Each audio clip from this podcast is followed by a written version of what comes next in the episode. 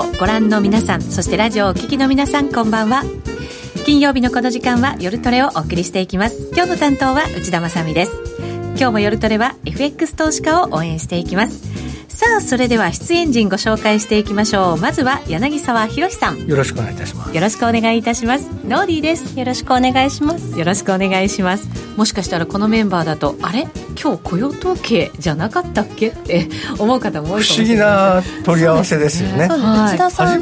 が雇用統計って少ないですね、うん、初めてのこう、ね、なんかね夫人ですよね。よね。以前にあの雇用統計ナイトのイベントをやってた時にはそっちで出させていただいたりしてましたけれど、はい。ラジオの方はいつも鹿内さんがかっこよくまとめてくださってるんで不安はありますが今日はしっかりとお伝えしていこうかと思っております、えー、ぜひリスナーの皆さんも番組ホームページそしてツイッターなどにご意見などお寄せいただきましてご参加いただきたいと思いますえー、それでは進めていきましょう、あの雇用統計ですけれども10時30分発表ということになりますので、そうですね、この番組内というよりは番組が終わった後の延長戦の本当にスタートのところということになりますので、今日はいつもよりも長く皆さんにお付き合いいただいて、延長戦までご覧いただきたいと思います。はい、よろしくお願いいたします。さあ、それでは進めていきましょう。今夜も夜トレ進めます。いいのかなこの番組は真面目に FX、FX プライム by GMO の提供でお送りします。さあ、それでは足元の話題から進めていきましょう。まず、ドル円が113円48銭から49銭あたり、ユーロドルが1.1744から45あたりということになっています。あの、冒頭でもお伝えしましたが、ドル円が113円のミドルまで来たということで、はい、ちょっとこれやっぱり雇用統計、というよりはいろんなそのアメリカの今の状況を交換して、ということになると思うんですが。まあ、今朝、あの今朝というか、えの未明ですね、今日、はい、今日今日の未明にトランプ大統領が来月にインフラの投資計画を、はい、えー、発表するということを表明しまして、はい、まあ、そこからこうバーッと買われて113円乗せたと。で東京時間始まるちょっと前に、えー、あの下院の方でその今日までのあの暫定予算があったんですけど、そこからつなぎをままた延長しないとあの、政府機関が閉鎖されてしまうという話があったんですが、はい、それをですね、まあ、なんとかですね会員、会員の方で可決したということで、今出てますね、はい、えー、であこれは税制改革の方ですけど、あのまあ、これはとちょっと別なんですけども、その、あのつなつなぎの方が12月22日まであのつなぎのあの予算がですね通ったということで、で東京時間にそう、東京時間になって、今度は上院の方も通っちゃったんですね。はい、ということで、もうこれで政府機関の閉鎖という可能性がなくなったので、まあ、そこからまた買いが入って。でヨーロッパ時間になってから多分もう雇用統計に対する期待ということに、まあ、移ったのかなと思ってます、ね、はい、また後ほどその雇用統計のお話をい。ただいていこうと思うんですが、はい、雇用統計ってあの前月の数字はすごくよくて発表されたものですよね。だからどうなんですか？今月発表のものも今日発表のものも期待感高まってるんですか、まあ、今あの実はですね、えー、あの雇用統計はあの去年とかはですねあ、まあ、そんなに人気がないというか、雇用統計でドル円のレートがあんまり動かなかった。あのー、で、その前の年、2015、16っていうのがね、えー、あんまり雇用統計で、あのレートが相場が動かなかったので、もう雇用統計は終わったというイメージの方が強かったんですが、完全雇用に近いところまで来てから、そんな感じですかね、うん、ところが今年になってから、実は、結構予想が外れて、それはいい意味でも悪い意味でもですよね、まあ、まあ、予想がもともと外れるのがあの当たり前だったのが、えー、まあ、予想が結構外れるようになったんで、今年は割とね、雇用統計の日に、どれ値幅があるんですよ。ああ、そうな、行ってこいでなんか終わることも、うんまあ、行ってこいでは終わるんだけれども、その1日の値幅っていう意味では、えー、去年に比べると今年の方があるんですね。そうなんですね、えー、それでだから少しはですね雇用統計の日がですね去年に比べれば楽しくなったと。感じはあると思います。値動きという意味での注目度は、はい。ね、もしかしたら少し高まったかもしれないはいはい、少し人気度が戻ったかなとは思ってます、うん、ただなんかアメリカの経済って本当にいいというのが前提になってるのでそれほどなんか経済指標をものすごく交換して動くっていう感じでは決してないのかもしれませんよね、うん、まあ、だから、あのー、まあ、雇用統計の数字っていうのはあのー、まあ季節調整で結構大きく違ってきますのでね、はい、まあ、そういう意味ではそのまあ、鉛筆を舐めるとよく言いますけれども、まあ、その辺の動きもあるからということもあるんでしょうけれども、はい、まあ、あとはその注目度があの過去以前は非農業部門雇用者数が一番あの注目されてましたけれども、はい、もう最近はもう本当に平均時給の伸びがどのぐらいになるかという、要はまあ給料が上がるか、上がってるかどうかということがですね、一番注目なんで、はい、でそれが大体期待を裏切ってきたんですね、今年。それで結局、結局そのあの発表前は買われてたのに、発表後にドンと下がるというですね、そういうことがよく起こってた、起こったのが今年ということで考えると、まあ、それでまあ予想が外れて、ままあ、相場が荒れると、はい、そうすると、まああのまあ、動けば、どっちに動いても、あの利益を売るチャンスは出てきますからね。ちなみに今回のその伸び予想というのは、プラス0.3%、はいですよね。そうですね。はい。ここがじゃあ、それを上回る伸びを見せてくれるのか、うん、予想通りなのか、また予想から外れてしまうのかっていうところが、うんやっぱり為替の動きには一番注目そうですね。まあ、今日もそこが注目になると思います。はい。ちなみに非農業部門雇用者数、あまり注目されてないかもしれませんが、予想ではプラス19.5万人。ということになります。前月ね、素晴らしい数字が出てきました。まあ、そうですね。ちょっと驚きました前月はでも予想はもっと高かったんだよね。あ、そうでしたっけ？あそうかそうかそういう意味では予想まで届かなかった、予想よりも低かったんですけどねでもまあレベル的にはね、はい、とても強い数字だったのでっていうこね。はい、まあ、これよりはもしかしたら足元その税制改革法案であったりインフラ投資であったりというところの方が注目かもしれませんので、ね、はい、発表まではそちらの方の話を伺っていこうかなというふうに思いますが、まず12月相場に入ったばかりなので、はい、12月相場どんな相場なのか、うん、柳沢さんにまずちょっと教えていただこうかなと思うんですよね。はい、まあ、12月というのはですね、もともとあのマーケットの参加者がだんだんだんだん減っていくまあ、クリスマス休暇で、ヨーロッパの人は特にもう、まあ、大もうもう10日近いですからね、えー、も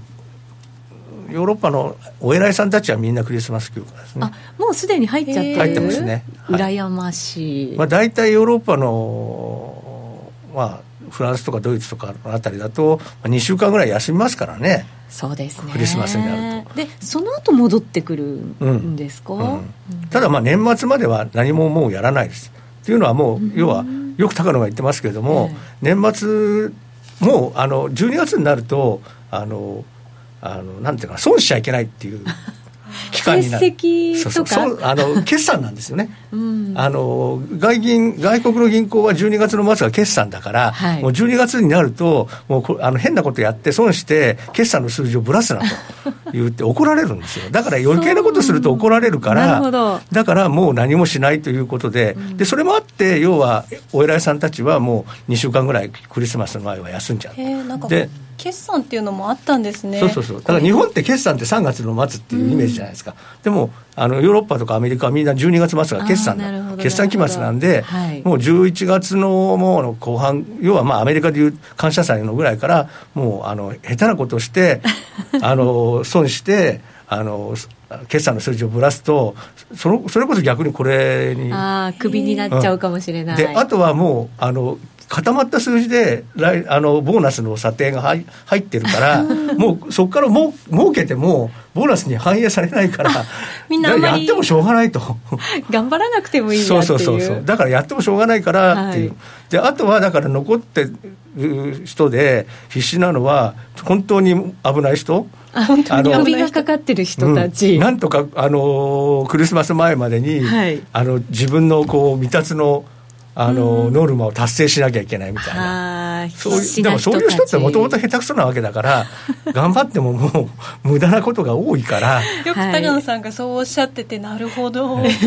い。ろいろあるんですね。そうなんですよ。だから、そういう人たちが、だから逆に言うと、そういう人が、あの、ジタバタするから、変な動きが。イレギュラーがね、なんか変な動きがね、たまに起こるのはそういう人が変なことするからなんですね。なんか年明けになるとしっかりしたトレーナーが出てきたりするんですけど、そこまではなんかバタバタしたりとか、うん、全然逆の動きにしたりとかすることってなんか、えー、頭で考えるとありますよね、ね、ただあとはまあ本当にクリスマスが終わって大晦日までの期間っの、まあ、約1週間ぐらいの5日ぐらいのところですか、はい、あそこはもうね本当にダメ。全く動かないですね。そうなんですね。あのあそこはもう本当にあの今ですね、実はあの来週あの、オンラインセミナーを私やることになってまして、そこで相場の格言を検証するという、今回はテーマなんですけど、はい、でそこでいろいろのあのあの検証してまして、まあ、ちょっと前触れなんですけどね、で換算換算に売りなしっていう格言があるんですはい、で要は相場が換算になると、売られることがないよって、まあ、もともと株とか米相場とかそういうところから来た言葉なんですけど、じゃあ実際どうなんだろうということをこう検証してみ見ま見ましたところね、はい、やっぱり12月のその25日を過ぎて、大晦日までの間の期間っていうのは、本当にやっぱりすごい換算だし、やっぱりヨーロッパ、アメリカは、あのもう本当に決算でずらしちゃいけない期間だしっていうことで、もう換算になってると、まあ、まず下がることないんですね、ドル円とかあそうなんです、ね、で、2016年なんか、2015年の末なんか全然動かなくて、えー、それで、これでまあ高いところにいるから、まあ、年明け以降もまたあのドル買われるのかなと思ったら、いきなり16年の年明けとともにドルがぶわーっと下がった。はい下がりました、うん、だから換算の時には売られないんですね。うんなるほどね、だからもしかしたら12月はなかなか売られないかもしれないそうです。だから12月は、まあ、あのクリスマスの前の週ぐらいまではこう変な動きでばジタバタするやつがいて変な動きもたまに見られるけれども あとはまあだんだんクリスマスになってくると、はい、まあ、換算になってくると。くると。多分そういう感じだと思いますね、はい、でも今年みたいにどうなんですか？こうビットコインがねあんなふうな異常な動きを示したりとかしてると、うん。はい、ちょっと FX から見ると寂しい気分にもなったりするんですけどね。そうなっちゃうと余計にドル円がねこれだけ動かない。まあドル円だけじゃないですかユーロドルとかも動かないですよね、はい、それに比べると向こうはねまあただまあ一方通行ですけどねだって先週1万ドル乗せたって言って騒いでたら今日1万7000ドルまでいったわけでしょ、ね、そうなんですよ、ね、もうほとんどチューリップだとかね。高野はチューリップだチューリップだって言ってますけどね。はい。うん。でもねノーディーともそんな話をしていてやっぱりねあのまだまだお金がたくさんこう出回ってるから、はい、そこにやっぱりバブルが生まれてしまうんだろうね、うん、なんていう話を番組前にちょっと2人でしていて、はい、っていうかね、えー、あの要はこう誰がただ買えばいいっていうみたいなものが今ないんですよ。はい、でそれが要はただ買っとけばいいっていうのがたまたまあるんで、うん、みんなそこにわーっといっちゃってる、うん、でまああれですね日本の人も結構いますけどでもともとは中国人が一番多いって言われてますよね、はい、あの投資してる人が。で最近はなんか韓国でもすごいブームらしいですね。ビットコインのね。あそうなんですね、うん、だから要はだからただね要はいつもバブルがはじける前兆ってなんだろうっていう話をすると、はい、要はその昔ロスチャイルドという非常に有名なあの投資家がいまして、まあ、その人があの株あロンドンの株がガンガン上がってきて、うん、そろそろ売るべきかどうなのかと迷ってた時に靴磨きに行ったら、うん、靴磨きの少年が「おじちゃん株買わなきゃダメだよ」って言った。それで、ロスチャイルドはこんなガキが、あ、ガキって言っちゃいけないですかね。こんな小僧が 株だなんて言う。小僧もなんか似たような感じがしますけど。はい、こんなやつが株だなんて言って、うん、こんな小さな子供がね。ねはい。言うようになったら、もう終わりだと。言って、持ち株を全部売ったら、その翌日だか翌々日だかで、その次の週だかに大暴落が起こったと。それで、ロシアで大大金持ちになったというですね。そういうあのお話があるんですね。これ非常に有名な話なんですけど。昨日美容院に行ったらですね、私の担当の美容師さんもビットコインを買ったっていう話を聞きましてその美容師さんが俺が買ってるぐらいだからそろそろ終わりかなって自分で言ってましたけど どうなんでしょうね、いや僕もね でもねそういう人ってやっぱりいるんでね、まあ、本当はよくわかんないですけどね。あと僕が前昔の銀行の時にどうしても携帯電話を買わないあのアシスタントの女性がいて、はい、それでこの人が買ったらきっとドコモの株は天井を打つだろうなと思ってたら本当に彼女が携帯電話を買ったらドコモの株が天井を打ったんで、えー、そういうことあるんですよ。ありますよね、うん、本当にね。全然こう誰も注目しなかったところからどんどん注目が高まって、はい、本当に最後の人が注目したところが終わりっていう、ことなんです。ね。確かになんかこう流行りとかもそういうのありますよね、ん、なんかあれ知ってるっていうのをちょっと普段流行りに疎いお父さんとかに言われたらああもう みたいな。ねそうなんですよね、うん、はい。まあそんなビットコインの動きもあって今年はちょっとね FX の動きが小さくなってしまったんじゃないかなんていうね、はい、話も出てきていますけれども、さて、ここでトランプ政権の政策のところ、もう一回改めてね、ねはい、おさらいをしておこうと思います。この辺の動き、大事ですもんね。はい、はい。でこれですよね。はい、えー、資料ユーストリームにも出させていただきますのでぜひ合わせてご覧になってください、えー、まずですね、はい、税制改革法案ね、まあ、これがまあ一番大きいわけでございまして、はい、で11月の28日に下院がえー、下院の案を可決しました。はい、で、これ面白いことにアメリカっていうのは上院と下院って別の法案を、勝手に、勝手にって言っちゃいけないんでしょうけど、別々に作っちゃうんですね。ねで、日本って、ほら、衆議院が作って、衆議院が可決すれば、もう別にあとは参議院は一応審議するけれども、参議院でね、あの可決できなくても、時間切れとかで採決できなくても、衆議院優先で通っちゃうじゃないですか、はい、アメリカ別、全然そうじゃなくて、うん、上院は上院、下院は下院で別々に作るんだよね、はい、で今回も11月28日に下院の案が、あの下院の方で採決されて可決します。うん、で上院の方はその間もまだあの吸ったもんだして審議中で、で12月1日になって、ようやく上院の案も可決しましたとい。うことで、で今度は、えー、現在はですね上下両院の協議会というのをやって、一本化の作業をやっています、はい、これがだから、このお税制改革が始まる年が違うということですね、はいまあ、そうですね、一応、そうですね、2010会案では2018年にもう、あの、あの減税を始めちゃう、はい、で上院の方は1年遅れという。2019年。はい、でそこをやっぱりでもそうなるとねね1年遅らしちゃうっていうのはどうなんでしょうというのがあるのと、はい、あとはですね上院の方ではえー、っとあの ATM っていうんですけれどもね、うん、あの税額のあの控除の方法とかそういうものの関係なんですけどもねそその辺の案案がですねあのあってですねそれが会員にはないとかね、ね、いろいろあるんですね。あそうなんですね、うん、だからその辺をどういうふうにこうあの着地点をね、あの持っていくかと。ただまあ上院の案なんてもともと可決できないだろうと思われてたのが、えー、先週になったら急に可決しちゃいましたんでね、はい、だから今回もだから一本化難しいだろうと難航するだろうって言われてますけど案外やるんじゃないのかなと僕は思ってます、そうするとじゃあ12月中にもう成立は、うん、させちゃうんじゃないですか無理やり、はい。だろうという。気がします、で上院の方があの下院に比べるとあの共和党と民主党の数が拮抗してますから、はい、上院の方で反対がまあ数人出るだけでは危ないんだけれども、まあ、そこら辺をまあなんとかですね、えー、みんなで乗り切ろうという話をしないと、で結局、減税を実際にやっぱり来年やっていかないと、来年の中間選挙が秋になりますので、はい、そこでやっぱり共和党負けちゃうかもしれないって話になると、そそこをね、あのつつかれるとみんな嫌なわけですよね。そうですよね。トランプさんとしてはだからもうちょっと早めに始めたいよというのがやっぱり希望でしょうね。うね。はい、これでも、はい、為替の動きに影響があるんじゃないかっていうふうに言われてましたけれど、うんはい、あのリパトリのところって高級化になりましたよね、だからどうなんですか、それほどそんなにこう為替が2018年になろうが、2019年になろうが、あんまり変わらないんじゃないのっていうことになってきてるんですかね、どうなんですか、まあ、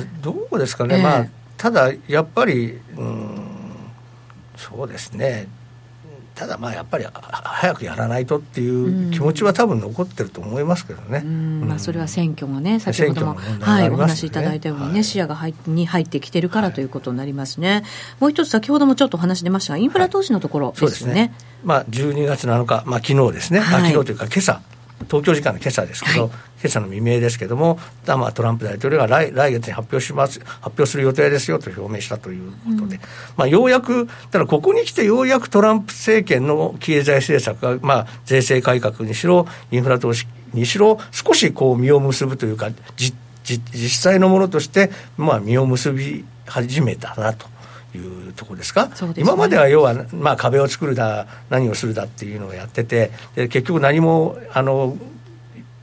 実際にはできなかったというところだったのが、まあ、ようやく日の目を見てきたと。でまあ要はまあこれとはまた別の問題ですけどあのイスラエルの、ね、大使館をエルサレムに、はい、エルサレムに移すとかですね、はい、それも要は過去20年間の懸案をあの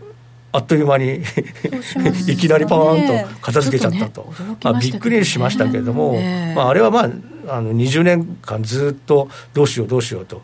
あのは半年ごとになんか先送り先送りしてたらしいんですね。歴代の大統領も公約に掲げてそうそう掲げててブッシュ大統領にしても昔のクリントン大統領にしてもあの公約の中にはエルサレムに、えー、大使館を移してイスラエルの人はエルサレムとして認めるよという話あのよよもう20年前にそういう法案ができていたんだけれども、はい、大統領がそれを公約にしたけども実際に当選するとやらなくてで半年延ばし。でまた半年経つまた半年伸ばして、うん、20年間半年っていうか40回伸ばしてたんですね。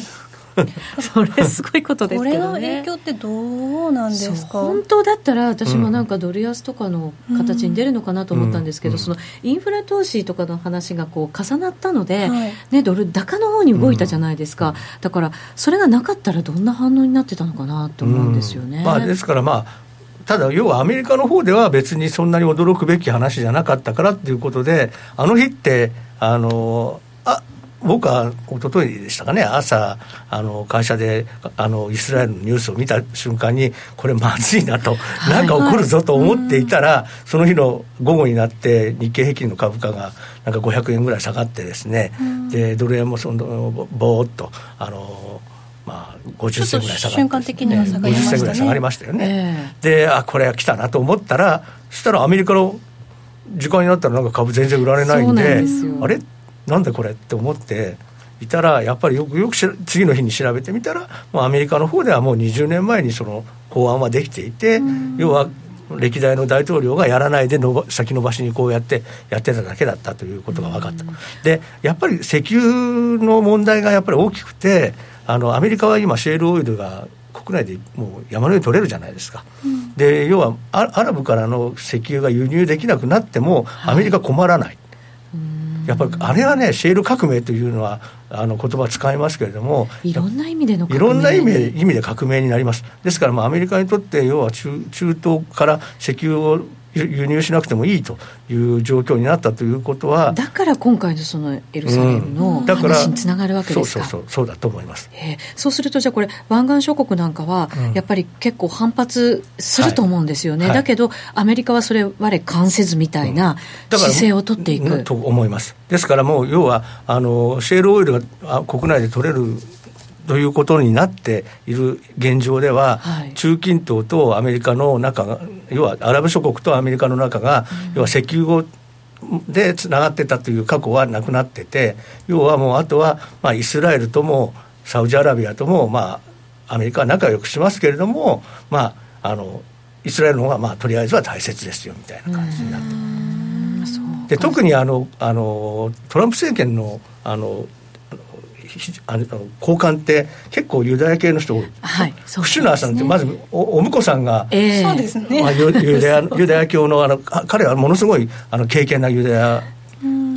教の信者とい。うことですし、はい、ティラーソン財務長あ国務長官だって当然あのユダヤ系の人ですからね。そう、ね、まあ、そういう感じになってくると、えー、要はもうユダヤ系が結構上をがっちりと固めているというそういう政権であれば、まあ、当然まあ、トランプ大統領というのは、まあ、あのあまりあの過去に過去のしがらみにとらわれない方なんで、まあ、当然そうゴーサインを出しちゃうと。トランプさんだからなんかいう感じだと思いますね感じなのかもしれませんね、ただまあそういういろんな動きを受けて長期金利もちょっとじわっと上がった感じですか、はいはいはい、まあ、長期金利はですね、さすがにあの2.2%とかにあの先先月下がった時にそして誰もいなくなったという 昔なんかそういう映画みたいなのありましたけど、はい、買う人いなくなっちゃったんですね。で日本の投資家はもう買えないんですね。というのはあのスワップというコストが高くなってて要はそのヘッジ付きであのスワップを組んで買うとマイナス金になっちゃうんですね、うん、だったら別に日本の国債と同じじゃないっていう話になっちゃうから、日本の投資家が買えないのがまあ2.3より低いともう買えないんですね。で最近ここえー、2週間ぐらいは日本の投資家は逆にあの短いゾーンのあのあの債券を売ってるんですね、うん、でそれはまあ損切り。要は前買ったんだけど短期利が上がってきちゃってからもう持ち値が悪くなってるんで損切りしてる、はい、でそうやって要はアメリカの国債の需給が若干悪化してるんですね、うん、でそういうところで悪化すれば当然利回り上がりやすいということで、はい、それでもうどうも2.35ぐらいがまあなんとなくあの2.3 2%台がなんとなくそこだなというイメージが少し出てきてる、それで、まあ、あの今後の金融政策、まあ、来週は、まあ、利上げあるでしょう、はい、ということなんですけれども、はい、まあ、来年も、まあ、利上げの方向は変わらないというふうに考えれば、うん、まあ、当然、債券の利回りは、まあ、インフレ率がまた今よりも一段下がれば別ですけれども、そうでない限りは、まあ、あの直債の利回りもこれ以上はそうガンガン下がるということはないのかと。い。う感じだと思ってます、ね、なるほど、まあ、来週の FOMC は利上げ鉄板、はい。というふうに、まあそうですね、一応一応あのマーケットの見方として今夜の あの雇用統計が 万が一とんでもなく悪い数字が出たら、見送ると言ってる人も少しだけいますけど、でもそんなに悪くなるという前提がまあまああんまりなさなさそうなんで、うん確かにそう、ね、まあ、そうなってくるとまあなんかいけるんじゃないですかね、はい、はい、来年はなんか3回か4回利上げをするんじゃないかっていう、はい、まあ、大方の見方ですけど、はい、まだそれすべて織り込んでる状態ではないんですよね。まだ2回までしか織り込んでないですね、はい。どうなんですか？次期議長、パウエルさん、はい。じゃあちょっとこれスライド持ってきましたんで、はい。ありがとうございます。写真入りで。はい現在の理事でいらっしゃる。そうですね。現在は理事です、はい。でまあまあ、経歴はプリンストン大学を卒業して、ディロンリードと、懐かしい名前なんですけどね、ディロンリードという昔あった投資銀行ですね、今もうないですね。あそうなんですね、はい、今もういろいろ合併しちゃって、もう、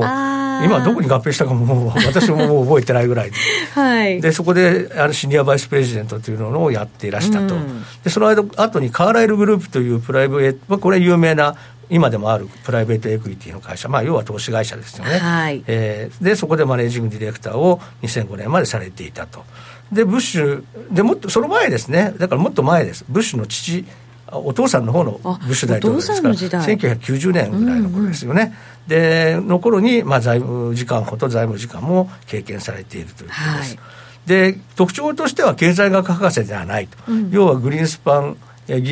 元議長バーナンキ前議長、はい、イエレン議長、はい、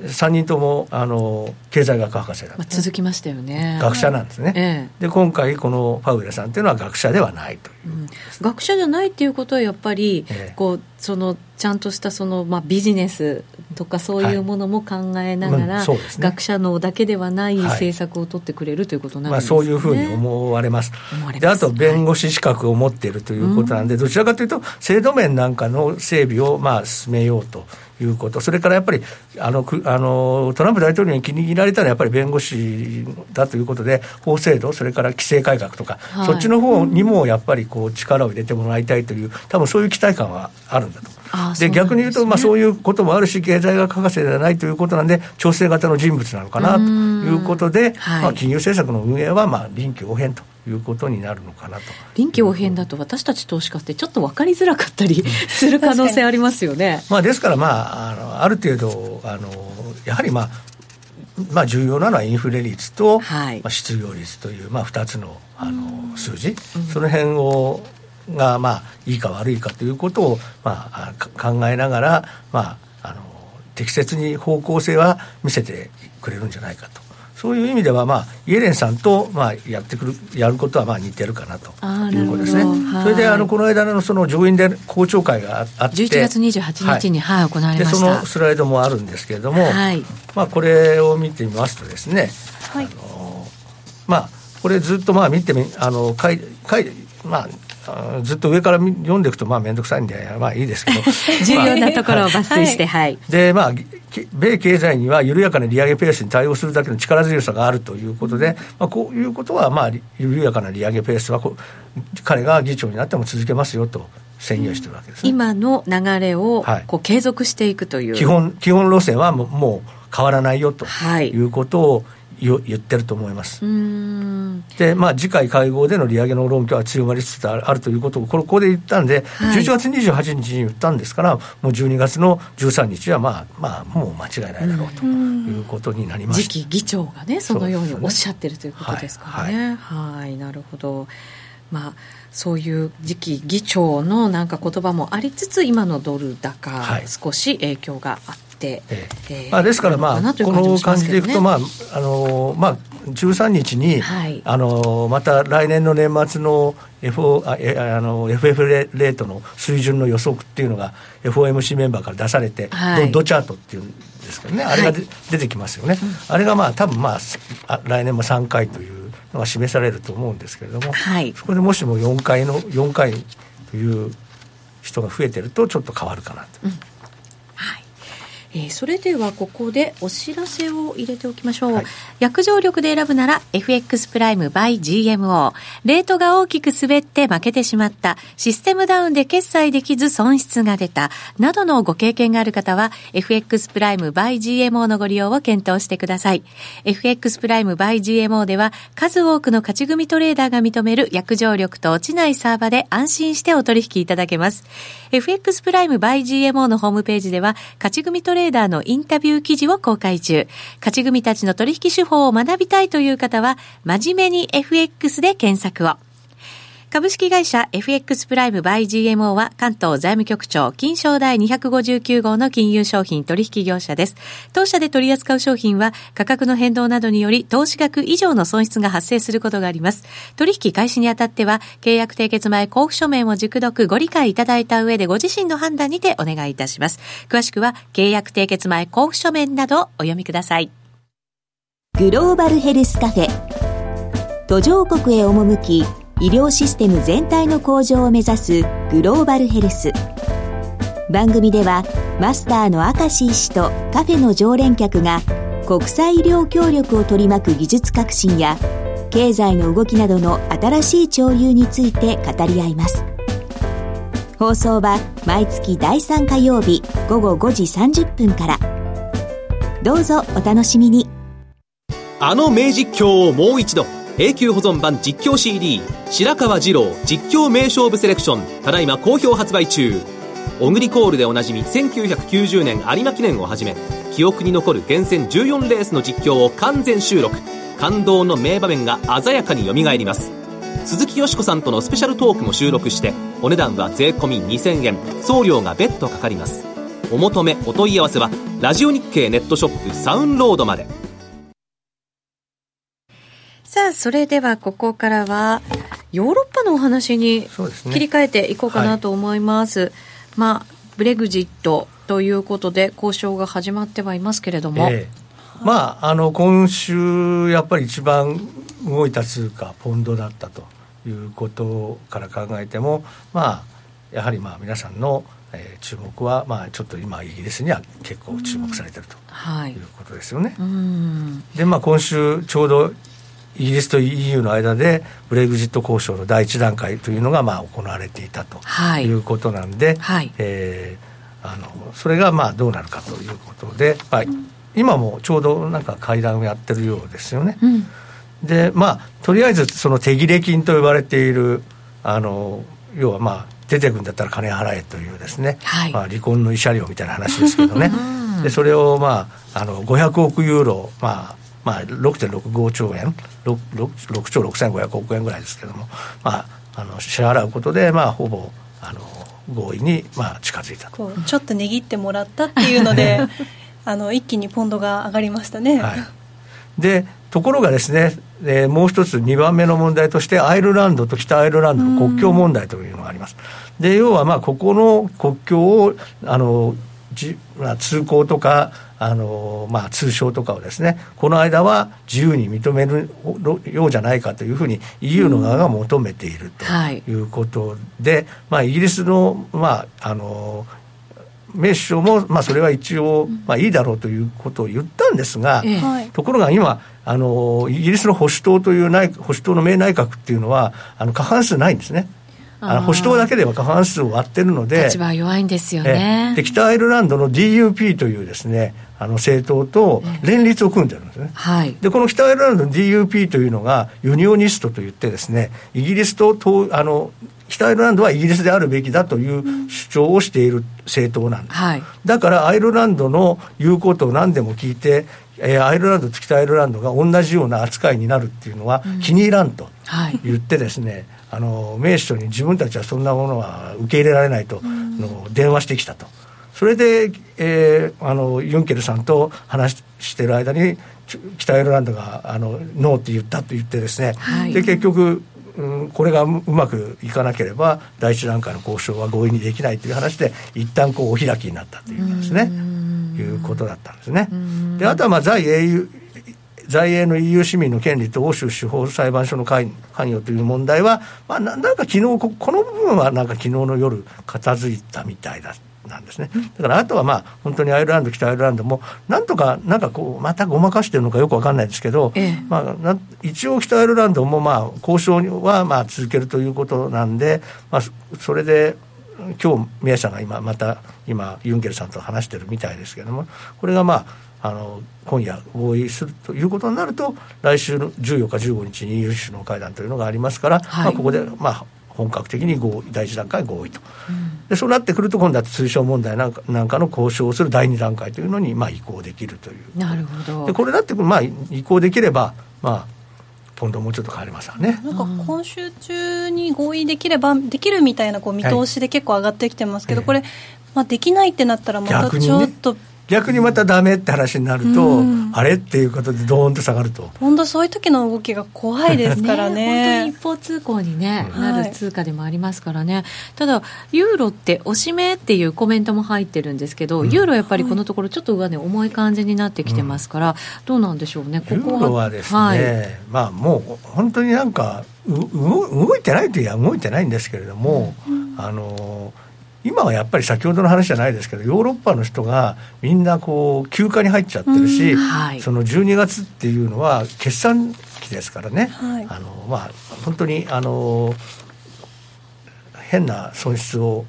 あの出してはいけないと。ディーラーの皆様がもうバカンスに行かれて。そうですね。ですからまあ変なロスをするぐらいだったら休めと。えー、いうふうにみんな言われる時期なんで、はい、まあ、そういう時っていうのは要はユーロをですね真面目にトレードしてる人いないんですね。だからまああんまり動かないと。でまあ換算に売りなしじゃないのねこれね。逆に換算に買いなし、ね、そうなんですよ。確かにおしめそうですよね。おしめというよりはじわじわちょっと下がってる、ね、そうなんです。だからドルはまあ積極的に、ええ、まあ、買う材料があるけれどもユーロは今のところないよねっていうような判断になるんですかね、うん、値動き見ると。はいだからポンドだけがだからもう今このブレイクジットの問題があるから はい、もうジタバタジタバタやってると、うん、あとはオージーですよね面白いのはね。オージーですオージー、はい、オージーがだから今週 GDP が弱かったし、はい、で昨日は貿易貿易黒字が思ったよりも10分の1ぐらいしかなかったしっていうんで本当にオーストラリアのケース大丈夫みたいな話に急になってですねこれまたガクンと下がりましたよね、えー、オーストラリア今夏だからまあ。夏だから あんまり休みはないんですかね。そうすると王子はちょっとまだ下方向でうん。まあですからまあそんな感じですね。王子の売りそれからポンドがまあ買いということなんでまあある意味はそういう意味ではポンド王子という組み合わせは、はい分かりやすい組み合わせになりますかね、ね。そうするとね、はい、ドルに関してもちょっと分かりやすくなってる感じがするんですかね。ねはい、OG なんかはあの分かりやすいですね。うん、OG 円よりは OG ドルの方が分かりやすいです。今円で考えるよりもドルで考えた方が。そうですね。ドルで動い動いた方がいいと思います。で、うん、あのドル指数っていうのがあるんですけどあれが割とこうドル指数っていうのが割とこうトレンドがそれなりに中期的なトレンドはすぐ出るんですね、はい、わーって売られてる時は売られ続けるし買われ始めると少しわーっと買われますから、うん、あのそその動きを見てるとドルが強いのかドルが弱いのかっていうことをそれを見て判断すればそれを使ってですね OG ドルだとかポンドドルだとかはトレードしやすくなると思います、うん、はい、今だから効率的に分かりやすいこの強弱感のある通貨ペアを、選んでトレードすべきだということになりますね。すねはい、なんか新興国通貨っていうのも、年末年始って結構トレンド出やすいようなイメージ、私持ってるんですけど、どうなんでしょうね。うん、今年はやっぱり新興国はちょっと厳しい年ですよね、やっぱりあのアメリカが金利を上げてる時期っていうのは、どうしても新興国からはお金がこう流出しやすいので、えー、まあちょっと新興国通貨はちょっと売られやすい。ただでさえ売られやすい時期にもかなのに要はまあいろいろとあのジンバブエの問題だとかですね、はい、その政治的なあのリスクも結構あちこちで起こってますのでねトルコなんかでも結構あの大統領が中央銀行に利上げするなんて圧力をかけてるとかですねそういう政治的な問題があってちょっと通貨安になつながってるというのがあるので、うん、まあちょっとそ新興国のリスクってやっぱりその政治的なリスクが一番大きいのかなあそうですね、ちょっと新興国っていうと、もうなんか中国、新興国なのかってね、あのあれかもしれませんけど、はい、銅がちょっと急落したりとかする場面もあって、えー、中国のその経済どうなのかなっていう心配もちょっとね、またなんとなく再発してきてる、そうですね、あとはまあ中国、ちょっと人民銀行がちょっと引き締め気味なんですね、えー、で先週からちょっとあのオペのお金、オペでマーケットに出すお金をちょっと絞っちゃったんで、はい、それでちょっと金利が少し上がって、うん、それであの上海株が売られたりとかしてで日経平均のをやってる人もそれを心配してすぐ心配しますからね。確かにね。でも大事ですよね。こう忘れた頃に何でしたっけ？暑さもなんとやら喉元喉元すぎれば暑さもそれだ。もうめちゃくちゃですけど。でも怖かったですもんね、なんかこう、チャイナショックみたいなの、うん、みんなイメージがあると心配にはなりますよね。そうそう2015年、2016年っていうのはね、はい、中国にずいぶんね、みんな痛い目に遭いましたからね、中国ね。でもなんかこうそれでも引き締め方向に行くとなるとやっぱりちょっとまたね別な怖さというか、うん。はい、なんか出てくるのかなと思ったりもしますけどね、うん、経済はまあいい状況には少しずつなってきてるということなんでしょうけれども、はい、そういうところやっぱりちょっと引き続き見ていかなきゃいけないかなと、ね。まあ、来年はちょっと中国は少しまあ、注注意しようかなとは思ってます。そうですか。それやっぱり引き締めに絡んで、はい、もありますしやっぱり今年は要はその習近平さんがその共産党大会を乗り切るという一大目標があったので、はい、それが終わるまでは何があっても絶対にこうボロは出さないというそういう年だったと思うんですね、はい、それが終わりました、ね、それがもう終わって来年はまあ新しい、えー、まあ体制で始まっていくわけですけれどもそこはまあどうなっていくのかただまあちょっとあのこの間あの某記者の人とお話をして聞いたら、ええ、その日本で結構有名なそのロボットを作っている会社の社長さんの話を聞いたっていうんだけれども、あの中国のハイテク企業の設備投資ってものすごいスピードでやるんで、はい、あの減価償却を2年か3年で終わらしちゃうんですって。だから過剰設備とかって中国で言われてるけれども、ハイテク産業に関する限りはそれはないんだ。はあ、焼却もどんどんしていくから。はい、うん、いうことで。でなぜそんなに早いかというと23年で設備を焼却して新しいものを出さないと真似するやつが出てきちゃうから。勝ち続けていくためにはどんどん新しい設備も入れてという。うん、い。うことだそうです。それは日本のそのロボットを作ってる会社の社長さんがそうおっしゃったというんで、うん、まあ、まあ間違いない話ですね。すごいだからスピードでいろんなものが、ね、だから日本の企業なんかのスピードとはえらい違いだと思う。作る製品だけじゃなくて作ってる工程から真似されたらっていうのがあってどんどん消去そういうことです、それは日本ではなかなか真似できないです、ね、税制的にも難しいですよね日本では。そうですねさあここで一旦 CM です。気になるレースが今すぐ聞けるラジオ日経のレース実況をナビダイヤルでお届けします。電話番号は0570-008460 0570を走ろうと覚えてください。情報量無料通話料のみ。ガイダンスに従ってご利用ください。先週の重賞振り返りから当日朝に取材したばかりのトレセン情報。さらにはアナウンサーの悲しくも切ない？競馬日記までラジオ日経の競馬担当アナウンサーが日替わりでお届けするその名も競馬が好きだ。ラジオ日経第一で月曜から木曜の夜8時から放送です。ラジオ日経ポッドキャスト。過去に放送した番組の一部やポッドキャスト限定の番組を iPod などの MP3 プレイヤーでいつでもどこでもお聞きいただけます。詳しくはラジオ日経ホームページの右上にあるポッドキャストのアイコンからアクセス。夜トレ柳沢博の今夜はどっち？えこの後雇用統計発表を控えておりますがまずは今回の雇用統計について改めて伺っていきたいと思います、はい。えー、予想としましては前月よりもちょっと少ない数字での予想ということになりますけれども、ね、落ち着いた数字ということですね。落ち着いた、はい、はい、非農業部門雇用者数がプラス19.5万人、はい、そして失業率は前月と同じ4.1%、はい、注目の時給の伸びがプラス0.3%ということですね、ね、はい。落ち着いた伸び、うん、まあでも20万人近いですからいい数字ですよね。予想通りだったら。そうですよね、うんだからまあ別に非農業分雇用者数はイエレン議長が別に、えー、10万でもう十分だって、えー、もうずっと前から言ってますから、はい、それで19万5千人ですからねあの問題もないわけですよ。はい、でまあ、それが多少下がって15万ぐらいあって別に悪くはないわけですよね、まあ、この予想通りに出てくるかっていうところも問題だと思うんですけれど、はいはい、前座としていろんなその雇用に絡んだ経済指標発表されてますよね、はいはい。ね、このあたり見ていただいて、それが占えるかどうか。はい。でこれがですね、まあ、今月はあのまあ、いつも出してるやつなんですけど、ニューヨーク連銀の景況指数の雇用者数というのが、まあ、前月よりもちょっと、えー、低くなった。はい、これ、バッテンついてますね。えー、はい、はい、で、まあ、前月より低い、悪化してると×なんですね、はい、前月より改善してると丸なんですけども、はい、でフィラデルフィア連銀の景況指数の中の雇用者数というのも、まあえー、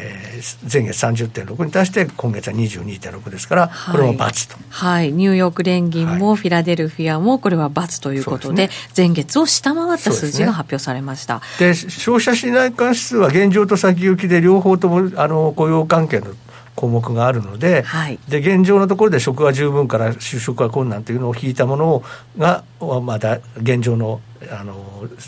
雇用と雇用環境と見ると、まあ、プラス20.2ということで、前月よりもちょっと良くなったということは、まあ、ある。はい、で、消費者信頼感指数の先行きに関しても、雇用増加期待から雇用減少懸念を引いたものというのを、まあ、雇用のあの数字と考えると、まあ、プラス11.6ですから、前月の7.1よりも上がってるので、これも丸と、はい、いうことですね。×、×、丸、丸ときましたけれど、ね、はい、あとそして ADP の雇用そうですよね、これ、注目度高いんですけど、これが水曜日に出て、はい、これは19万人、予想通りと。いうことだから三角なんかこう、どう判断していいのかっていうところですよね。ADP はどんどん最近精度が上がってるって柳沢さんもおっしゃってました前は言ってたんですけど、はい、ところがそういう言ったらあのこけたんですね。なんか最近、ね、先月先月先々月はなんか全然違う数字が出ちゃってそうなんですよ、ね、そうなんです。あれ逆じゃんみたいな。動きがこうついたっていうところもあるんですね。うん、なんか不思議な感じがしますね、うん、そして今度は ISM ですね、はい、製造業の製造業の雇用が59.7、まあ、これ、まあ、これ惜しかったですね。前月59.8だから 本当にちょっと気持ち下がったというまあほぼ横ばいですよね、まあ、ほぼ横ばい。だから三角でもいいんだけど、まあ×と×まあ。ね下回りましたからね ちょっとでも。で非製造業の方ですよねそちらの方は、はい、ちょっと下がってましたね。ね55.3 57.5だから、まあ、ただねやっぱりこの59とか57とかって元の数字は高すぎるわね。いい数字なんですよね、アメリカにしては。そうそうそうだから、はい、55だって悪くはないんだけれども前月に比べれば悪いからってことで罰にしちゃったんだけど、はい、どうしようかなみたいなね。悩みつつの罰ですか？いうことですよね。そうか。であと失業保険申請件数はまあ良かったんですね、はい、でこれはまああの2週目の4週移動平均っていうのを取るんですけども、はい。まあ、これで見てみるとまあ1万人ぐらい減減ってますから丸と。こうなってくるとなんかバスと丸の数がほとんど変わらないからまあ予想通りだろうと。そうか。っていうことは、じゃあ今夜の雇用統計、予想通り発表されて、うん、それほど為替の動きには影響を与えない、まあ、ただ、この前座の問題なのは、これはね、雇用者数絡みなんですね。はい、この前座って。注目されているのはでも注目されてるのは平均時給だから。時給の伸びなんですよね。そうなんですよこのだから雇用統計って昔はやっぱり non-farm payroll のその非農業部門の雇用者数にみんながやったら注目し注目してたからどうしてもその前そのそれを占うためにこういう数字をですね拾ってきちゃあの強くなるだろうかとか弱くなるだろうとかみんなああでもないこうでもないと言っていて、はい、まあ、私なんかもその仲間だということなわけなんですけれども、まあ、この中にはまあ平均時給の要素っていうのはほとんどないわけですよね。そうですよね。どうですか、今日平均時給が予想よりも上回ったら下回ったらっていうのでどっちの方が値幅が大きいとかっていうのはあるんですか？あの平均時給の伸びプラス0.3ですけど前年比だとプラス2.7なんですね。はい、2.7って結構強い数字じゃないですか、はい、だから結構もう予想が強いんですね、うん、まあ、だから逆に予想通りであれば強いということでドルを買えるという話になってくるんだけれども、はい、だから逆に言うとこの2.7っていうかなり強い予想なのにそれを上回ったら本当にドル円は114円の方向ににかなり近づくという感じだと思うんですけど、ね、ここ数か月のあの感覚からいくと時給の伸びっていつも予想を裏切るんでまあ2.7ってちょっとやっぱり高いからやっぱり2.5ぐらいにしかならなかったっていうことになるとちょっとまあ失速してまた113円のちょうどぐらいまでストンと下がるのかなと。この113円のミドルとかになるとやっぱり売りたいなって思う投資家の方々も多いようですね。投資家さんはもう本当に113円の後半は皆さん売りたがってますね。寝頃感ってやつですかね。いやまあ寝頃感っていうと高野が起こるから今日見ながら怒ってるかもしれませんね今ね。寝頃感じゃないですよ。だからチャートを見て要は11月とかの高値とかも、全部もう9月以降の高値みんな110円ぐらいのところで上値抑えられちゃってるんですよね。でそういう意味ではやっぱりそこら辺を抜くためには相当なエネルギーがなかったら無理だというふうに考えればあの当然あの寝頃感というよりはやっぱりそこはちょっと買えないよと。でもこうチャート的には103あ113円台のミドルっていうのはそこまでこう、うん、114円台ですよね大きなねなんかとか、ね、重いのは114円から上なのねなんか気持ち的にはこう、なんか売りたくなる方がたくさんいらっしゃるのも分かるんですけどこうテクニカル的に言うとまだまだ売るぞっていうには早い水準っていう感じですかね。で、まあ、気の早い人はこのドル円のチャート見てですね ヘッドショルダー作ってんじゃないかって言ってるんですよ。ヘッドショルダー。ヘッドドル円ですか、はい、もちろんそうですよね。冷やしですか、ね、冷やしで、はい、で見てるとちょうどその11月の高値が114円の70銭ぐらいでしょ、はい、そこが頭でしょ、うん、で左肩がそのもうちょっとあの前の8月ぐらいですか、のところが114円ちょっと超えたぐらいの。ありますね。113円の後半ですね、ね、はい、で今がちょうど113円のまあ、ちょうどそこ今超えたぐらいのところですもんね。左肩と右肩がほぼ同じ高さだと考えると、えー、そのもっと前見るともっと高いからあれなんですけど まあそういうふうに考えると今ここでもし今日雇用統計弱くて、この辺の高今日今のレベルぐらいが高値になってわーって下がり始めるとなんとかヘッドショルダー作ってるなっていうイメージが出て出てくるんですよね。ただまあそうは言ってもこのネックラインを結ぶとその頭と右肩の間の安値が結構安いから、はい、そうするとネックラインを引いてネックラインをや破るところって相当下がっちゃうからそうするとなんかもう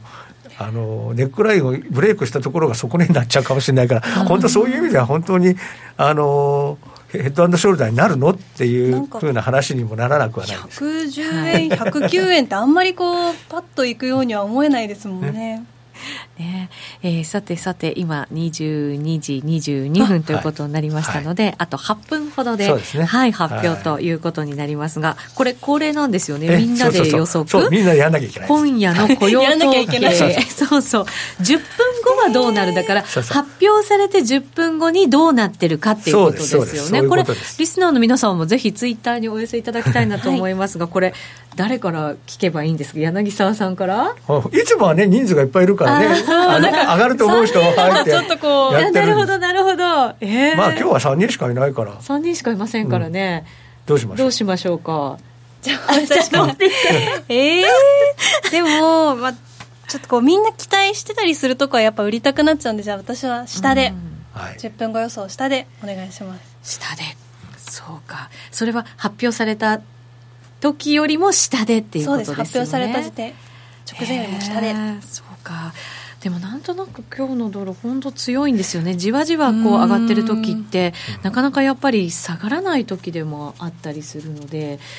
じゃあ私は上でにしましょうか。ノーディーに対抗してやっぱ両方揃わないとね面白くないですもんねやっぱり、ね、じゃあもう柳沢さん選ぶの1個しかなくなっちゃう。もう 1個しかないですよね。横横？っていう横横？行ってこいってことですよ、はい、うん、行ってこいの予想もありなんです。ね、はい、だから横ばいっていう予想です、ね、ああなるほど。今ツイッターにもですねリスナーの皆さん錬金クラブさんが「下」って入れてくれてジェイドさん「俺は下予想」だからきっと上だぞ。とい。う チャコティさん上かなというふうに入れてくださってますね。もうウォンガさんも上です結構だから割れてますよ本当に。なんかこうチャート的にはこうじわじわっと上がってる時って誰も売れてないから、うん、こうあ買い続けたいみたいな。下がったらだから下がったところでちょっと買ってみたいっていう人たちもいたりする可能性はありますよね。はい。3人よく考えたらハーレムじゃないかっていうなんかね。でチョコティさんあこの流れ下だわっていうなんかそんなコメントも入ってますからね、うんまあ、あのー、で発表前に上がると大体下がるっていうのがよくあるパターンなんで、どうしてもそういうふうにみんな思っちゃいますよね。そうですね、うん、ただまあ雇用統計だけではなくやっぱり来週の予定とか12月のその大きなイベントなんかも考えながら値動きちょっと見ていかなきゃいけないなと思いますのでそのあたりも柳さんちょっとここで、はい、まとめていただいてもいいですか？はいえーと、まずじゃあ12月の12月の主なイベントからいきましょう。はい。まずは来週の FOMC ね、はい、えー、FOMC があります、はい、それから、えー、まあでまあ1415の木金になると EU 首脳会談。それがまあ、はい、例のブレグジットのね、ねまあ通るかどうかということですね、はい、合意できるかどうかということです。そしてまあ14日にはイギリスのイングランド銀行の MPC と ECB の理事会と、うんいうのがあるんですけど実はこれですねまあまあ来週の予想の来週の予定の方を見れば分かるんですけどこの日すごいんですよ。あのスイスもあるしトルコもあるし、えー、実はノルウェーとかですねインドネシアとかフィリピンとかねなんかやったらこの来週の木曜日にあの中央銀行の金融政策発表が集中日なんですね。集中日なんですね、えー、ですからまあ面白い日ということです。面白い日。はい、はいそして15日に日銀の短観が出て、うんはい、で17日が、えー、キム・ジョンイルさんの命日なんですね。でまただからなんかこういうのがですねあの怖いなという話が、まあまあ、今はどうしても出てくるということです、ね、ちょっと気にはなりますよね、はい、そして、まあ、20日21に、えー、日銀の金融政策決定会合というのがありまして、はいそして21日にアメリカの、えー、第3四半期の GDP の確保値という、はい、でで、まあ、まあクリスマスがあって27日に北朝鮮の憲法記念日というのがあるらしいんですけども、まあ、この辺があるので、まあ、えー、ちょっとまだどうなんですかね。この間はミサイル撃ったんですけど、はい、まあ、まあ、この間のミサイルも結局失敗だったんじゃないかとかいう話にはなってますけどね。そしてまあ今月中にの下旬にはサウジアラビアが予算を組みますよというか、はい、それからまああの中国の中央経済工作会議というのも行われて、まあ、来年のまあ基本方針みたいな発表になるんでではないかというふうに言われてます。まあ、こんなのがまあ12月の主要イベントですけど、まあ、要はもうさすがに年末なんで、そうです、ね、12月はイベントといってもまあこの程度と。いうところですかね。でじゃあずばり来週。にこう絞っていくとすると、ねはい、FMC ねもちろんありますけれども、はい、それ以外にもその集中日っていうところもありますし、まあね、はい。まああのー、経済指標もあの12日にあのイギリスの CPI っていうね、まあ、これは結構注目ですよね、うん、ポンドやってる人はもう一番重要ですよね。はいそれからまあドイツの12月の ZEW の景況指数とか、はい、アメリカの PPI とかいうのが出ます、はい、で13日にはまあえー、ドイツの CPI の確保これは確保値なんですけどね。それからまあイギリスでは雇用統計がまあ13日に発表ということで、これもまあ結構、えー、翌日があの BOE の金融政策なんで、はい、どうしても CPI と雇用にまあ、イギリスの方でも注目が集まるだろうと思いますね。政策にちょっとね、はい、注目が集まりそうですよね。そういう、ね、で13日あとはこうなんかジョーカーみたいな話ですが、ね、うん、イギリスの党首討論っていうのがあるんですね。でこれはメイさんとその労働党の同士の間でやるんでしょうけども、まあそこでなんか足元を救われたりなんかするとまたメイさんの、えー、体重が近いとかいう噂が立ってですね、うん、えー、フォンドが売られるというそういうこともまあなきにしもあらずということで注意と。で13日はアメリカ CPI と。うんで CPI があってその日に FOMC の結果と議長会見ですから、はいまあ、13日は面白いですよね。という、まあ、この日に私はオンラインセミナーやりますから 皆さんぜひすぐご参加ください。はいはいありがとうございます。で14日が、まあ、さっき申し上げましたけど集中日ですね。集中日ですねはい、はいえさあまもなく雇用統計発表、ね、ということになります。ラジオの前の皆さんとお別れとなりますがこの後ユーストリームでぜひ皆さんと一緒にまた引き続き雇用統計の発表を見ていきたいと思います。このコーナーは真面目に FXFX プライム by GMO の提供でお送りしました。この後ユーストリームでまた会いたいと思います。ラジオの前の皆さんとはお別れです。それでは皆さんさようなら。さようなら